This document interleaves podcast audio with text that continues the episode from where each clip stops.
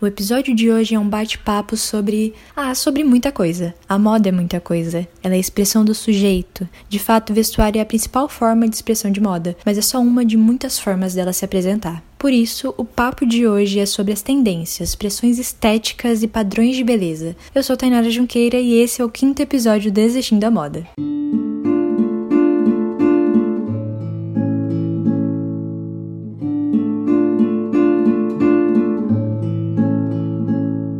Oi, pessoal, eu sou Tainara Junqueira, esse é o Desistindo a Moda e hoje eu trouxe uma convidada super especial, que ela é jornalista e esteticista, que é a Mariana Loturco. Tudo bem? Tudo ótimo. Oi, pessoal, tudo bem com vocês? Como a Thay já falou, meu nome é Mariana Loturco, eu sou esteticista, cosmetóloga e também jornalista. Então, só para acrescentar uma outra formação, mas que vem junto comigo sobre estética também. Hoje, gente, a, a Mariana ela tem um, um Insta falando sobre isso, falando sobre estética, falando sobre saúde. Fala pra gente qual é o o seu endereço ali no Instagram? Qual é o trabalho que você faz? Ai, claro, a gente já faz aquele jabazinho, né?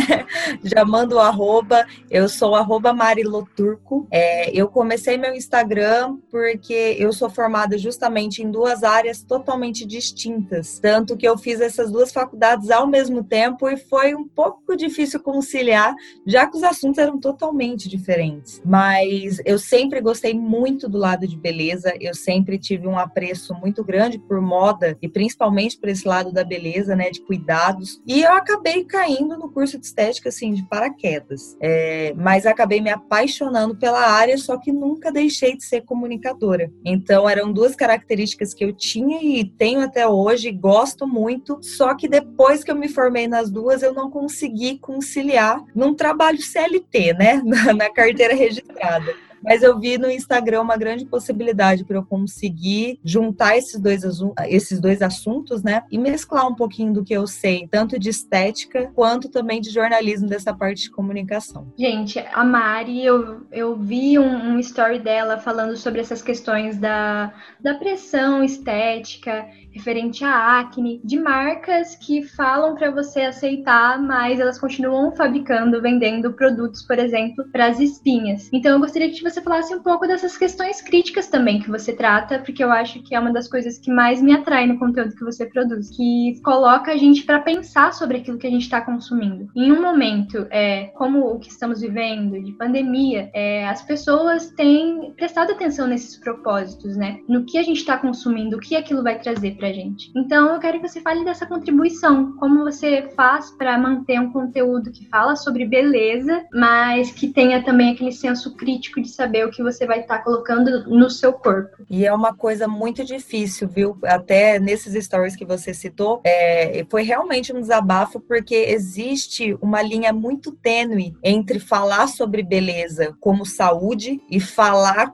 é, sobre beleza como um padrão que você aprisiona as outras pessoas. E sempre foi muito difícil para eu conseguir é, moderar isso e poder transparecer isso no meu conteúdo de uma forma com que cuidados são bons, mas se no momento que eles virarem uma obrigação para você e te fizerem mal, isso já não é mais cuidado. Então, eu vejo até por muito tempo com a minha própria trajetória, assim, com a minha pele. Eu, ao começo da minha faculdade estética, eu tive acne. Eu parei o anticoncepcional e por alguns fatores de flutuação hormonal, eu acabei desenvolvendo uma acne assim, considerável no rosto. E eu que sempre fui muito é, vaidosa, sempre gostei muito de me cuidar e que sempre estava acostumada a não ter acne. E quando eu tive, foi um baque muito grande, porque afeta muito a autoestima. A acne é uma das doenças que mais acomete adolescentes, pessoas que geralmente já são mais fragilizadas durante esse período da nossa vida, né? A gente sabe como a adolescência às vezes pode não ser tão fácil, é, e geralmente acomete esse público que já tem uma tendência, uma autoestima mais baixa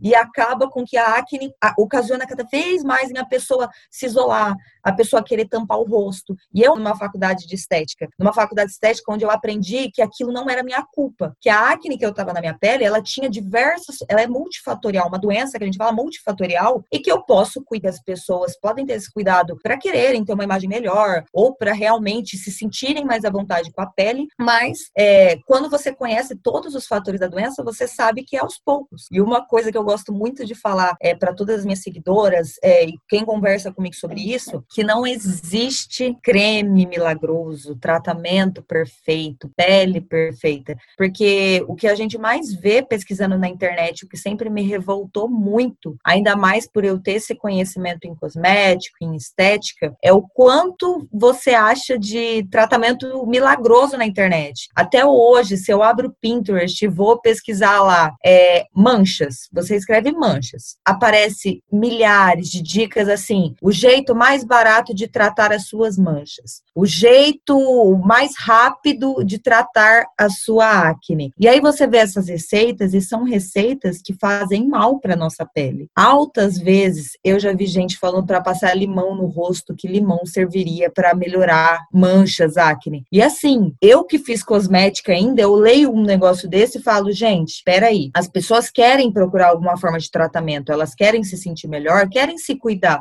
porque é muito prazeroso você ter, pelo menos para mim, né? Não posso falar isso para todo mundo, mas para mim acabou se tornando um hábito tão prazeroso de eu ter um momento para fazer a minha máscara facial, para eu poder ir na minha esteticista bater um papo e fazer uma limpeza de pele, que o que chega no final, o produto final, vamos dizer assim, o resultado, às vezes nem é tão importante. É você usar um cosmético, não que ele amanhã vai mudar a sua pele, mas poxa, já parou para perceber quando você passa um cosmético, você tem toda aquela relação de passar ele no seu rosto, sentir a sua pele de uma forma diferente. Então é dessa forma que eu acabo interpretando a cosmética, a estética e que eu acho que aí diferencia um pouco do que a gente fala, olha, você tem que ter tal pele, você tem que buscar isso, você tem que ter uma pele que não apresenta poros. Poxa, coitado dos poros, gente, estão aí e não tem. E o que eu acho mais engraçado é que as pessoas procuram um padrão que não existe. Todo mundo tem poro. Não tem uma pessoa que não tem um poro mais dilatado. Não existe isso. É que a gente, eu acho que foi condicionada muito tempo a pensar dessa forma, né? Exatamente. Inclusive, durante a sua fala, eu estava pensando justamente isso, né? Também pensando no que é passado pra gente, o que a gente recebe há tanto tempo. Até porque quando a gente vai ver um anúncio, seja naquelas antigas revistinhas, né, de cosméticos, é, quando a gente vê aquilo, a imagem que a modelo passa é de uma pele perfeita, é de um corpo sem estrias, de uma pele sem nenhuma manchinha. Então a gente acredita tanto que aquele produto vai trazer em algum momento aquele resultado. Mas eu acredito, eu tô, eu, hoje eu tô bem otimista é, referente às mudanças, assim, né? É, e eu acredito que esse momento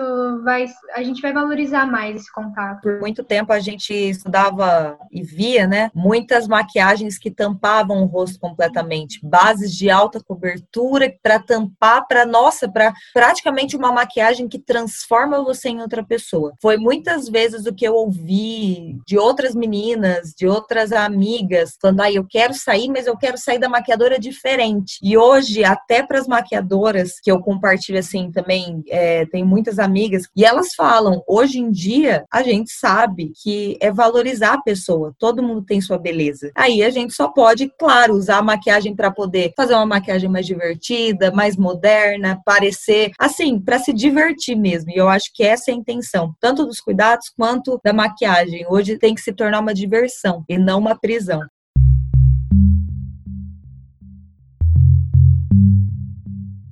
Eduardo Baroni Borg, doutorando em Ciências Sociais, explica o que é e o que significa a padronização da beleza a padronização da beleza, né? Ou como nós sempre é, ouvimos, o padrão de beleza. Ele é um modelo de beleza que é, é um modelo que ele é criado para ser seguido, né? Um modelo que é imposto pela sociedade que vai ditar algumas regras, né? Que, que vão considerar corpo e aparências perfeitos. E nessa cobrança, né? Nesse, nesses modelos de beleza, nós temos uma desigualdade muito grande entre homens e mulheres. A cobrança do corpo perfeito, ela vai ser muito maior para as mulheres. É, na, é, nas formações sociais, né, onde é, a desigualdade ela fundamenta as relações sociais, o corpo ele se torna um objeto de adestramento para que esse corpo adquira e expresse é, as características do grupo dominante.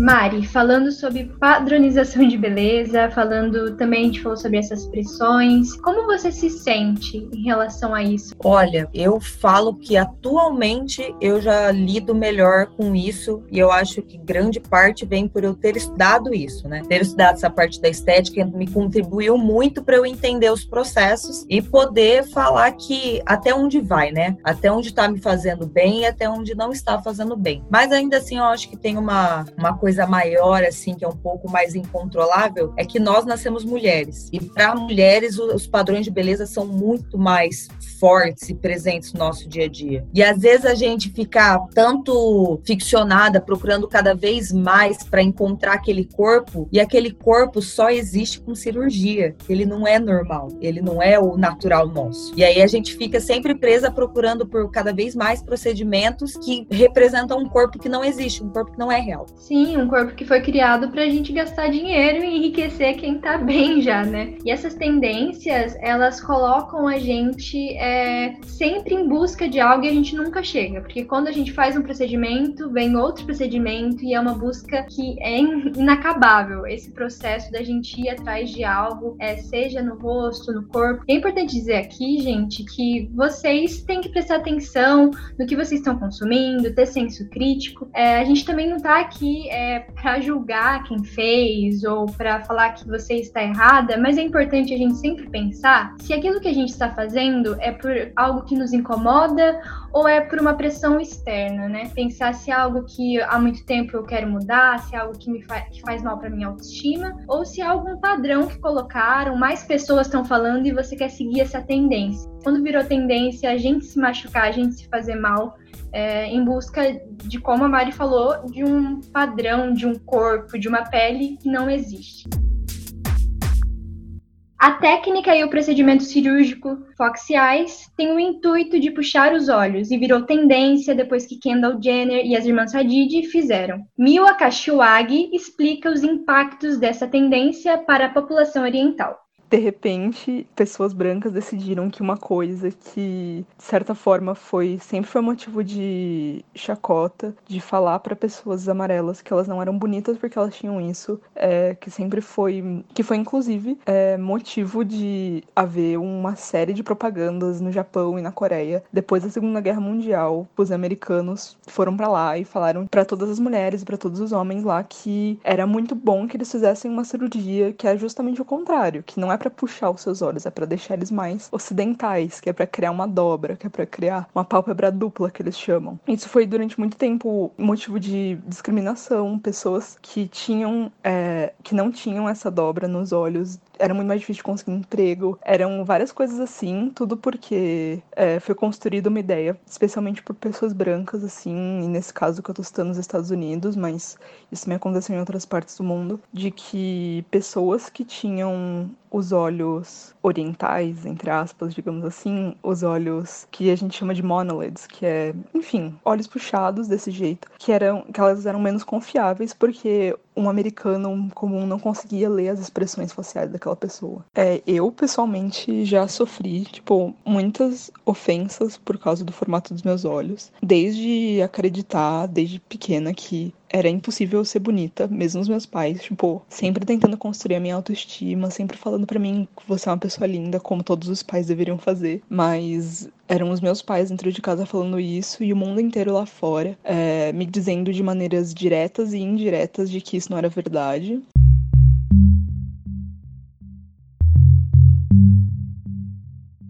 Bom, essa questão que a Mila trata sobre apropriação cultural, é legal falar que eu e a Mari, nós não temos nenhum lugar de fala para falar, somos duas mulheres brancas aqui. Então, o que a gente quer falar com isso é mais a respeito do quanto a gente tem que analisar e ter uma visão crítica daquilo que nós estamos consumindo, né? Sempre pesquisar cada tendência e não usar a tendência só também, isso já é uma opinião minha, né? É, não usar a tendência só porque é tendência. É, para, ver se aquilo é uma coisa que você gosta mesmo, é, ver também se aquela roupa ou aquele procedimento representam a imagem que você quer passar, a imagem, a pessoa que você é. Então, é, mais aqui nós estamos na posição de ouvir, aprender e questionar toda, todas essas questões e essas tendências que vão chegando através da mídia. Não, e concordo, é como a Thay falou, é, a gente está numa posição que não é, a gente não tem muito a falar porque a gente não sabe o que é isso. Mas até uma dica que talvez eu possa dar, pelo menos que eu levo assim na minha vida, sempre antes de usar qualquer tendência, aderir qualquer tendência,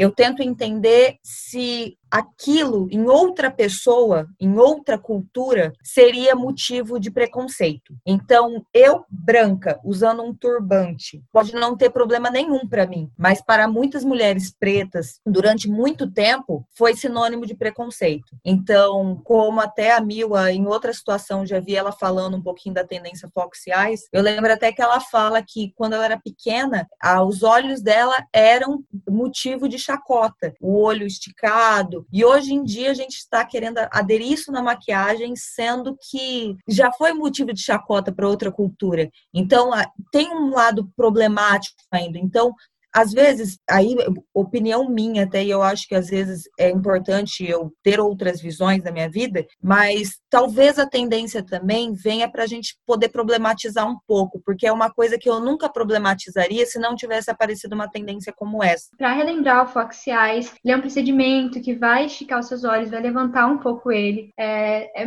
muito utilizado por modelos, elas têm usado essa estética no mundo fashion e vários filtros, é importante lembrar disso. É, é, os filtros do Instagram eles também colocam isso, eles puxam os olhos, eles afinam o nariz. Uh, esses dias eu fiquei extremamente assustada. É, inclusive, outra coisa para se pensar: as influenciadoras que você segue, aquilo que ela vai trazer para você, vai, a ideia que ela vai colocar na sua cabeça. É, eu tava seguindo uma influenciadora tal, e ela postou que ela fez uma cirurgia plástica no nariz e ela ficou muito feliz porque o resultado deu igual a um filtro do Instagram. E eu fiquei, assim, extremamente assustada, porque o quanto essa essas pequenas coisas vão afetando, né? É aquela, ah, eu queria que esse filtro é, fosse real, eu queria poder ser igual esse filtro. Então, é, é muito importante a gente parar para refletir o que a gente está consumindo e quais são esses impactos o que um filtro pode causar em você. Então, acho que nesse primeiro, nesse último bloco, a gente quer deixar claro é para que vocês reflitam, tenham um senso crítico daquilo que vocês estão consumindo no mundo da moda, seja no vestuário, seja até na tecnologia, é, quais impactos que estão trazendo para você. Repense para que e, se repense e se ame mais também, se descubra. Talvez é, uma possibilidade é você desenvolver esse, esse momento de carinho com você, para você não se cobrar tanto. Eu sou um pouco suspeita a falar, porque dependendo, eu uso algum filtrinho no meu Instagram. Eu acho que também não é uma proibição dos filtros do Instagram, mas cada vez mais eu vejo pessoas que não se sentem à vontade em aparecer sem o filtro. E se você às vezes se encaixa nisso, poxa, será que às vezes não é hora de se perguntar por que, que será que esse filtro, o, a falta do filtro, está me fazendo tão mal? Principalmente porque às vezes a gente age assim, ah, é só uma rede social, ah, é só o Instagram. Mas hoje em dia a nossa vida é pautada pelas redes sociais. A maioria das nossas relações são é, construídas e mantidas por redes sociais. Você falou, ter senso crítico em cima disso, porque não tem problema. Eu sou bem a, suspeita para falar, eu gosto de beleza, mas é, a gente tem que ter um senso crítico para poder atuar em cima disso, onde não fique ninguém prejudicado, principalmente você mesmo. E eu acho até importante lembrar que você falou eu gosto e tal. Eu, eu sempre penso quando eu tô produzindo esse podcast de que o pessoal acha que eu odeio moda, porque eu sempre tento problematizar algum, alguma coisa, sempre tento não trazer aquela reprodução, sabe? É, de elogiar, de trazer, ah, é a coleção de tal pessoa. Eu gosto muito de, de fazer com que as pessoas pensem a respeito daquilo que foi dito. E como se a gente for procurar na imprensa só tem coisa boa, eu também venho é, sempre trazendo um lado que não seria tão bom assim. Mas eu quero deixar claro que eu amo moda, que eu seleciono tendências para seguir, eu amo os filtros também do Instagram. Inclusive, para a produção desse podcast, o que me fez parar para refletir foi quando eu vi os, o, o que o efeito estava fazendo em mim, que é essa questão de que, de fato, eu me sentia muito mais bonita lá. E depois que eu vi é, esse story que eu mencionei, eu peguei, respirei e falei falei, não, eu preciso conversar sobre isso, eu preciso pensar sobre isso. Então, é, eu espero que esse episódio tenha contribuído para que você para que você também repense a sua relação com você mesma, a sua relação com as redes sociais, com os procedimentos estéticos, é, porque de fato é, esse episódio foi o resultado do, do meu momento de reflexão. Mário, quero agradecer muito você ter topado. Eu adorei a conversa. É, só fiquei mais interessada no que você tem para falar. Espero que venham mais parcerias. Espero também que vocês sigam ela no Instagram, porque de fato é um conteúdo de qualidade. Fala sobre beleza e principalmente fala sobre saúde. Eu que agradeço pelo convite. Fiquei muito feliz é, de poder compartilhar um pouquinho do que eu penso, né? Que a gente possa cada vez mais trabalhar o amor próprio e entender que somos seres únicos. É, porque uma coisa que eu adoro falar, cada pessoa é única. Então, é, tudo isso leva a gente a entender que não, não precisa, sabe, se aprisionar nessas coisas. Então, quero agradecer muito de coração da gente ter compartilhado esse tempinho aqui, poder falar isso. E sigam lá, gente, Mariloturco, que eu vou estar sempre postando conteúdos sobre saúde e bem-estar. Pessoal, bom, esse foi o Desistindo a Moda e até o próximo episódio.